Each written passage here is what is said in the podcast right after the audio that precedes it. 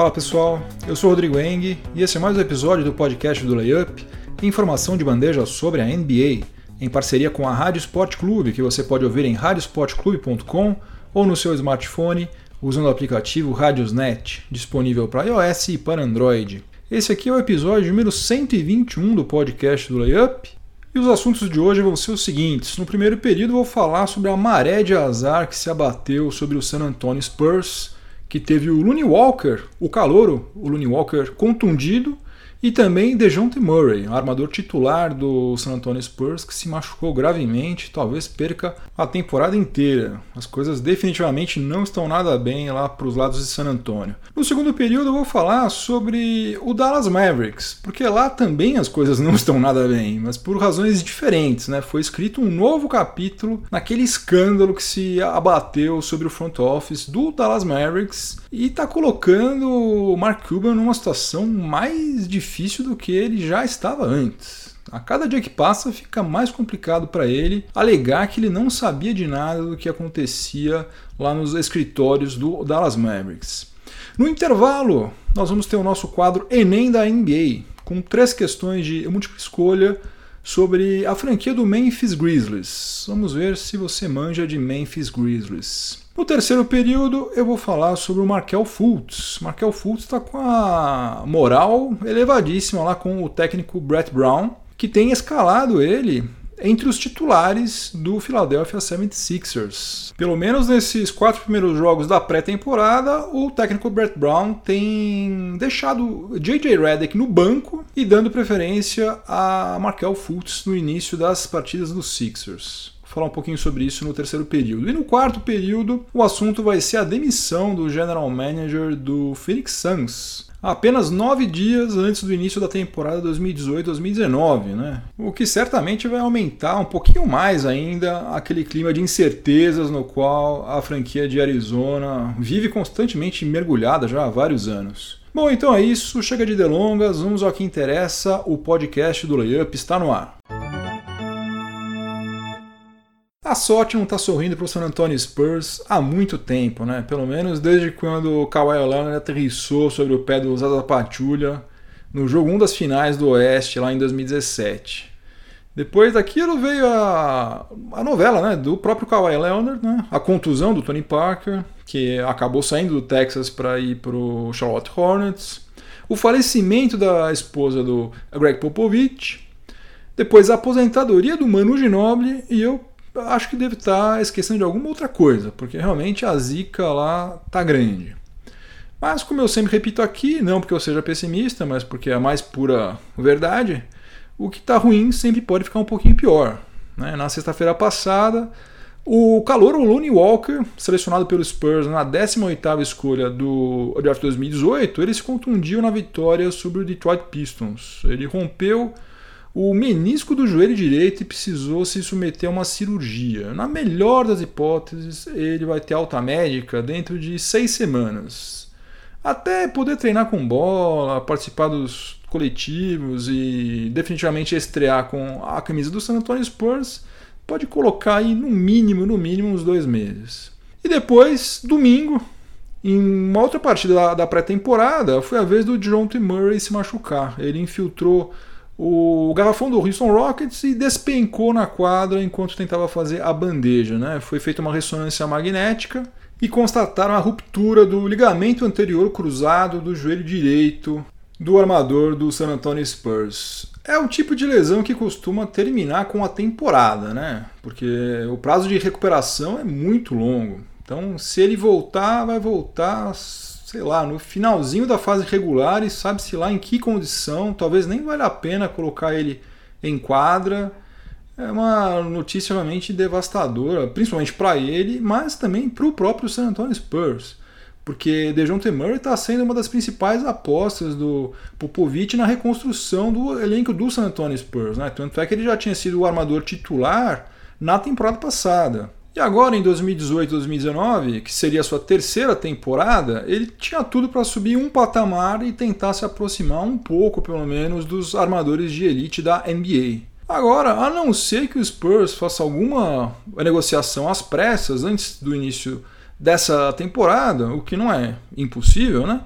Pat Mills deve assumir a titularidade e o Derek White vai ter muitos mais minutos de quadra do que seria o recomendável, né? Aliás, o Arce Buford e o Greg Popovich devem estar os dois extremamente arrependidos de não terem dado pelo menos mais um ano de contrato para o Tony Parker, né? Tony Parker com meia perna é mil vezes melhor do que a Derek White. Agora, eu não acho que a temporada do San Antonio Spurs esteja perdida por causa dessa contusão do DeJounte Murray. Até porque, apesar dele ser um jogador promissor, mas ele ainda está longe de ser alguém que desequilibra, né? Alguém que é, ia colocar a bola embaixo do braço e iria levar o San Antonio Spurs às finais de conferência. Né? Só que do ponto de vista do planejamento que o Popovich e o Buford fizeram para reconstruir o elenco dos Spurs, pode ter certeza que essa contusão aí foi um balde de água congelante, não foi fria não, foi congelante. De todo modo, eu continuo apostando que o San Antonio Spurs vai participar da, da próxima pós-temporada, só que vai ser mais sofrido, né? Porque a DeJounte Murray, é, de certa maneira, era o cara, um dos caras mais importantes na marcação do perímetro do San Antonio Spurs. E como vocês sabem, marcação é o ponto alto lá da franquia comandada pelo Greg Popovich. Então,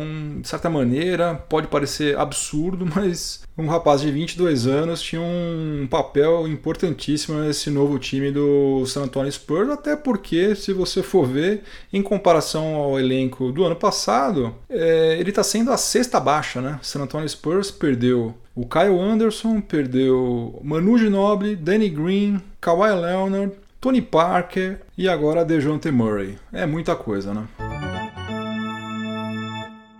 No segundo período do podcast do Layup, em parceria com a Rádio Sport Clube, o assunto vai ser o Dallas Mavericks. Foi escrito um novo capítulo no escândalo que foi descoberto lá no front office do Dallas Mavericks. Para quem não está acompanhando o que rolou e o que ainda está rolando é, em relação a esse assunto, resumidamente foi o seguinte: a Sports Illustrated publicou uma reportagem em fevereiro desse ano denunciando que mais de um executivo do Dallas Mavericks adotou comportamentos absolutamente inaceitáveis em relação às funcionárias da franquia não foi durante uma semana, um mês, seis meses, um ano. Foi durante décadas, quase duas décadas. Assédio sexual, pornografia, vistas grossas para a violência doméstica, entre outras coisas. E o proprietário do Mavericks, o Mark Cuban, alegou que não sabia de nada, posou de vítima enquanto a NBA iniciou uma investigação que ouviu mais de 200 pessoas, entre funcionárias e ex-funcionárias, o que acabou rendendo um relatório de 43 páginas. Daí, quando esse relatório foi é divulgado, Mark Cuban deu uma entrevista para Rachel Nichols e repetiu aquela versão de que ele sabe de tudo o que acontece lá no Dallas Mavericks, menos essa parte suja. Né, que cá entre nós é algo quase impossível de acreditar. Né? Como é que o cara sabe tudo que rola lá dentro, menos justamente essa parte podre? Né? É meio impossível. Mas enfim, foi isso que ele alegou. Agora aconteceu o seguinte: o Dallas Mavericks fez uma viagem de oito dias pela China nessa pré-temporada e quando voltou para o Texas, um fotógrafo chamado Danny Bollinger foi chamado para passar no RH da franquia. Ele foi demitido acusado de ter adotado condutas impróprias no ambiente de trabalho é, de ter feito comentários de conotação sexual, de ter tentado convencer funcionárias a fazer sexo com ele e de ter mostrado fotos que ele havia tirado não apenas das cheerleaders, mas também até dos decotes de torcedoras que iam assistir partidas do Dallas Mavericks o cara é um nojento, né? É, o nome dele não tinha aparecido no relatório da investigação feita pela NBA porque as mulheres que haviam é, denunciado ele não quiseram ter seus nomes divulgados. Mas como elas acabaram fornecendo provas materiais do que elas estavam alegando, a direção do Dallas Mavericks não teve como continuar encobrindo as canalices desse fotógrafo aí chamado Danny Bollinger. Agora vem a parte mais interessante disso tudo. Interessante entre aspas, né? É meio nojento. Esse Danny Bollinger, ele não era apenas um fotógrafo qualquer do Dallas Mavericks. Ele era funcionário do Mavs há mais de 18 anos e ele foi contratado justamente quando o Mark Cuban comprou a franquia, em janeiro de 2000. A atual esposa do Mark Cuban, com a qual ele se casou em 2002, chamada Tiffany Stewart, ela foi apresentada para o Cuban em 1997, sabe por quem? Pelo Danny Bollinger, que já era seu grande amigo três anos antes da aquisição do Dallas Mavericks. Esse aí, gente, é só mais um sinal gigantesco, tipo outdoor de neon, de que Mark Cuban foi no mínimo no mínimo, muito omisso ao longo desses 18 anos. Agora, sabe-se lá o que mais ainda pode ser revelado, né? Nesses próximos dias, e o que um cara que tem uma fortuna de 3 bilhões e 700 milhões de dólares é capaz de fazer para manter certas denúncias embaixo do tapete para sempre. Chegamos ao intervalo do podcast do Layup em parceria com a Rádio Sport Clube e no intervalo nós temos o quadro Enem da NBA, que é a nossa série de quizzes, a série de quizzes que você encontra lá no site layup.com.br. E hoje o tema do nosso quiz é a franquia do Memphis Grizzlies. Vamos ver quem manja mais de Memphis Grizzlies. A primeira pergunta é a seguinte: qual jogador tricampeão da NBA integrou o elenco do Memphis Grizzlies na primeira temporada da franquia? Eu quero saber qual jogador tricampeão da NBA integrou o elenco do Memphis Grizzlies na primeira temporada da franquia. Alternativa A, Byron Scott. Alternativa B, Kevin McHale. Alternativa C, John Paxson. Alternativa D, Terry Porter. Ou alternativa E, Joey Dumars. Repetindo tudo, qual jogador tricampeão da NBA integrou o elenco do Memphis Grizzlies na primeira temporada da franquia. Alternativa A, Byron Scott. Alternativa B, Kevin McHale. Alternativa C, John Paxson. Alternativa D, Terry Porter. Ou alternativa E, Joey Dumars. Tempo.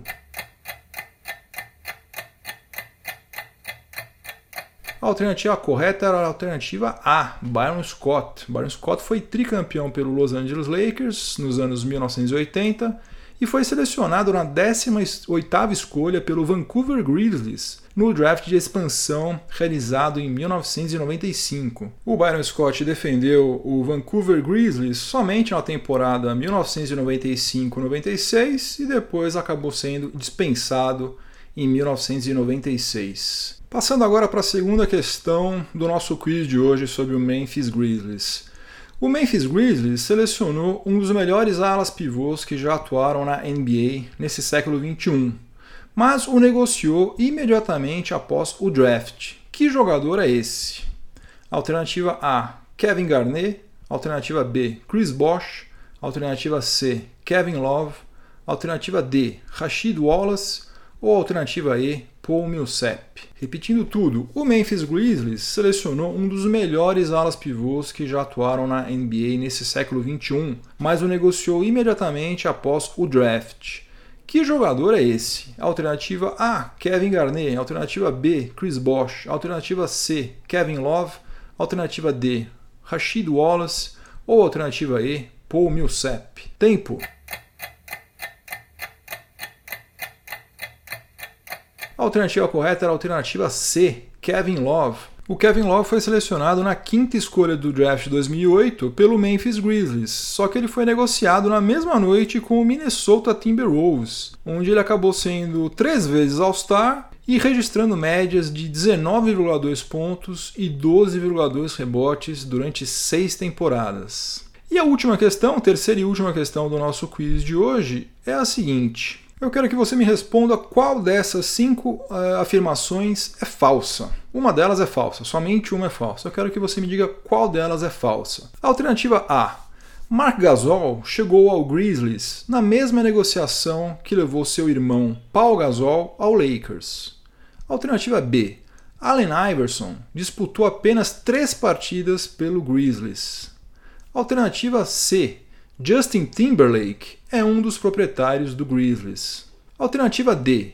O Grizzlies foi a primeira franquia de basquete profissional sediada em Memphis. Ou alternativa E, por causa de diversas contusões, o Grizzlies teve que utilizar 28 jogadores diferentes ao longo da temporada 2015-2016. Repetindo tudo, eu quero que você me diga qual dessas cinco afirmações é falsa. Alternativa A. Mark Gasol chegou ao Grizzlies na mesma negociação que levou seu irmão Paul Gasol ao Lakers. Alternativa B. Allen Iverson disputou apenas três partidas pelo Grizzlies. Alternativa C. Justin Timberlake é um dos proprietários do Grizzlies. Alternativa D. O Grizzlies foi a primeira franquia de basquete profissional sediada em Memphis. Ou alternativa E. Por causa de diversas contusões, o Grizzlies teve que utilizar 28 jogadores diferentes ao longo da temporada 2015-2016. Tempo! A alternativa correta, portanto a que estava errada, a falsa, era a alternativa D. O Grizzlies foi a primeira franquia de basquete profissional sediada em Memphis. Isso não é verdade. A primeira franquia de basquete profissional que se instalou na cidade foi o Memphis Pros, em 1970, integrante da ABA. A franquia mudou seu nome para Memphis Tans em 1972 e para Memphis Sounds em 1974 e acabou encerrando as atividades no ano seguinte. Até se vocês se lembram, a questão de umas duas temporadas atrás, o Memphis Grizzlies usou um uniforme homenageando justamente o Memphis Sounds. Lembrando que se você quiser, você pode responder as outras sete questões que fazem parte desse quiz ou qualquer um dos outros vários quizzes que estão lá publicados no layup.com.br. É só visitar e responder a hora que você quiser, é grátis. Começando agora o terceiro período do podcast do Layup em parceria com a Rádio Sport Clube para falar sobre Markel Fultz, ele está com uma moral elevadíssima com o técnico do Philadelphia 76ers. Acho que provavelmente no ponto mais alto desde quando ele foi selecionado na primeira escolha do draft de 2017. Depois de perder quase toda a temporada passada, né, com aquela contusão misteriosa no ombro, o Fultz consertou o seu arremesso e ganhou uma vaga no time titular dos Sixers. Ele começou no quinteto principal em todas as quatro partidas que a franquia fez até agora nessa pré-temporada, e mesmo sem estar tá com uma performance das melhores, né? ele está com média de 9 pontos, é, 2,5 assistências, 2,5 turnovers em 22 minutos de quadra, com um aproveitamento de 43,2% nos arremessos de quadra. Só que mesmo assim, Brett Brown declarou que vai continuar escalando Markel Fultz no quinteto titular, na vaga que pertenceu ao J.J. Redick na temporada passada. E a prova de que o Brett Brown está realmente apostando alto no Fultz é a seguinte: na temporada passada, segundo as estatísticas oficiais da NBA, o quinteto que teve disparado o maior plus-minus em toda a liga foi o quinteto formado por Ben Simmons, J.J. Redick, Robert Covington, Dario Saric e Joel Embiid. Um plus-minus de 268, 99 pontos na frente do segundo colocado. Agora, por outro lado, Brett Brown não é maluco, né? ele não rasga nota nota de 100 dólares, ele está planejando começar os terceiros períodos com Markel Fultz no banco e o J.J. Redick no time titular. Ou seja, ele está dando tempo de quadra para o Fultz, é, fazendo ele ganhar confiança, mas sem abrir mão totalmente do melhor que ele tem à sua disposição. Né? J.J. Redick, inequivocamente, hoje pelo menos, é um, é um jogador melhor do que Markel Fultz. Esse é o tipo de coisa que só um técnico que sabe que o cargo dele não está correndo risco no curto prazo tem liberdade para fazer. Né? Aliás, ele certamente está fazendo isso de comum acordo com o front office do Sixers, que até por uma questão de honra, né, depois daquelas trocas de pique com o Celtics, precisa ver Markel Fultz se tornar um, jogador útil, né, alguém realmente produtivo que justifique o fato de ele ter sido selecionado na primeira escolha. Agora, é claro também que a partir de quando é, Brett Brown achar que isso está comprometendo as chances dos Sixers brigar pelas primeiras colocações, ele vai dar uma maneirada nessa estratégia e ou eventualmente até abortá-la totalmente. E tem um outro motivo pelo qual o Sixers está fazendo isso também. É o seguinte: o contrato do Markel Fultz ele é de quatro anos. Um ano já se passou sem que ele jogasse praticamente nada. Por esse ano ele ganhou mais de 7 milhões de dólares. Nesse ano agora, 2018-2019, ele vai receber mais de 8 milhões de dólares. E depois ainda tem mais dois anos, tem 2019-2020 e 2020-2021. Esses dois últimos anos, ao todo, é, ele vai receber um salário superior a 20 milhões de dólares. É muita grana. Só que esses dois anos uh, finais são team options, ou seja, se o Sixers perceber que não vale a pena mantê-lo no elenco, não vale a pena gastar toda essa grana com ele, vai ser uma coisa meio constrangedora, mas eles vão mandar embora, eles podem, caso eles queiram, né, mandar embora o número 1 um do draft 2017. Então, eles têm esse ano agora, esse ano de 2018 2019, para testá-lo ao máximo, observá-lo bem de perto, submetê-lo a todos os tipos de situações para checar, para ter certeza de que realmente vale a pena desembolsar toda essa grana nos dois últimos anos do contrato dele. Eu acho que realmente só se ele fizer uma temporada desastrosa que isso não vai acontecer, até porque dispensá-lo vai ser passar recibo de que eles fizeram uma bobagem monstruosa em 2017. No quarto e último período do podcast do Layup, em parceria com a Rádio Sport Clube, eu vou falar sobre a demissão do Ryan McDonough, que era o general manager do Phoenix Suns. Ele foi demitido ah, às vésperas do início da temporada 2018-2019, né? o que aumenta ainda o clima de incertezas no qual a franquia do Arizona vive constantemente mergulhada já há um bom tempo. O Ryan McDonough ele foi contratado em 2013 um ano depois da saída do Steve Nash, e ele tinha a missão de reformular o elenco do Suns e recolocar a franquia na posição de protagonista da Conferência Oeste, mas isso aí nunca aconteceu, né? É, fez duas campanhas positivas em 2013, 2014 e 2014, 2015, mas só isso, né? Nunca conseguiu chegar à pós-temporada e nas últimas três temporadas, aliás, o Phoenix Suns fez campanhas horrorosas, né? algumas das piores campanhas da sua história. Acumulou nesses, nesses três últimos anos, nessas três últimas temporadas, 68 vitórias e 178 derrotas. Isso aí representa um aproveitamento de 27,7%. Uma porcaria, né? Para falar português, claro. A seleção do Devin Booker na 13ª escolha do draft de 2015 é talvez, aliás, talvez não, certamente é o maior mérito do Ryan McDonough à frente do Phoenix Suns. Também existe uma grande esperança no futuro do DeAndre Ayton, né, que foi a primeira escolha nesse último draft, mas não tem muito mais o que a gente falar sobre o que fez Ryan McDonough à frente do Phoenix Suns. Agora, nos últimos cinco anos, o Suns teve cinco técnicos diferentes, né, o que mostra uma instabilidade evidente na direção da franquia. Não sei se vocês se lembram, mas no começo da temporada passada, o Earl Watson foi demitido após a terceira partida da fase regular. Imagina só, depois de três jogos eh, de uma fase regular que tem 82 partidas, depois de três jogos você demite o técnico. O Igor Kokoskov, né, que é o atual head coach do Suns, foi contratado no off-season pelo Ryan McDonough. Agora não se sabe se o Sérvio vai ter respaldo do novo front office. Né? Vai saber o que, que vai acontecer. O vice-presidente das operações eh, de basquete, o James Jones, vai cuidar interinamente da gestão dos jogadores, dos membros da comissão técnica e também dos demais profissionais que integram o staff do Suns. Enquanto isso, o Trevor Bookstein, que era o assistente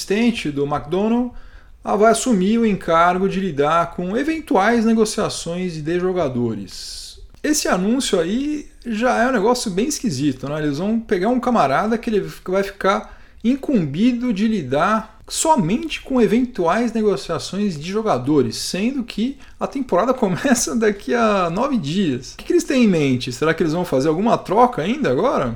Tá com cara, né? Parece que é isso. Enfim, Kevin McHale está sendo apontado como possível substituto do executivo, né, que foi é demitido, mas também o nome do próprio James Jones, que seria uma solução caseira, também não pode ser descartado. O certo, gente, é o seguinte: enquanto esse constante cenário de incerteza se perpetuar, nenhum jogador de elite vai ter interesse em assumir um compromisso de médio ou longo prazo com o Phoenix Suns. E se eles forem tentar reconstruir o elenco deles na base de draft, vai demorar uma década, né? Vai demorar um século. E também ninguém garante que, por exemplo, o Devin Booker, depois dele ficar lá 5, 6 anos, se ele não vai querer ir para outro time, né? Porque, puxa vida, eu tô aqui há um tempão, não vem ninguém para cá. A gente só perde, não chega em lugar nenhum. Eu quero sair daqui. Eu sei que eu acabei o episódio anterior falando que não é nada fácil torcer para o Sacramento Kings e hoje eu vou acabar falando a mesma coisa em relação ao Phoenix Suns. Não é nada fácil torcer para o Phoenix Suns. Game over, acabou mais um episódio do podcast do Layup. Antes de ir embora, quero mandar um abraço para o Rafael Cidrini. Valeu, Rafael. Eu quero falar também o seguinte: na próxima quarta-feira, dia 10, eu devo soltar o calendário com todos os jogos que serão transmitidos tanto pela ESPN quanto pelo Sport TV para você acompanhar pelo seu smartphone. Eu vou fazer primeiramente para o sistema iOS né, da Apple e depois, se eu conseguir, se eu tiver tempo, eu prometo que eu vou tentar também fazer para dispositivos Android. Então fique de olho, fique ligado nas mídias sociais do Layup, porque na quarta-feira eu devo compartilhar algum post sobre isso, algum post contendo o link para você acompanhar no seu calendário do seu smartphone todas as partidas que serão transmitidas tanto pela ESPN quanto pelo Sport TV. Se você estiver ouvindo em alguma plataforma de podcast, aproveite para avaliar positivamente o podcast do Layup. Por favor, se inscreva lá no meu canal do YouTube para me dar uma força, mesmo que você não escute os episódios por lá. Se você se inscrever lá, você vai me ajudar demais. E se você estiver ouvindo na Rádio Esporte Clube, continue sintonizado por aí que vem mais informação esportiva de qualidade na sequência. Uma boa semana para todo mundo. A NBA tá chegando, hein, gente? A gente já passou pelo pior, agora tá quase aí. Mais um pouquinho a gente chega lá. Boa semana, juízo e até a próxima. Um abração, tchau, tchau.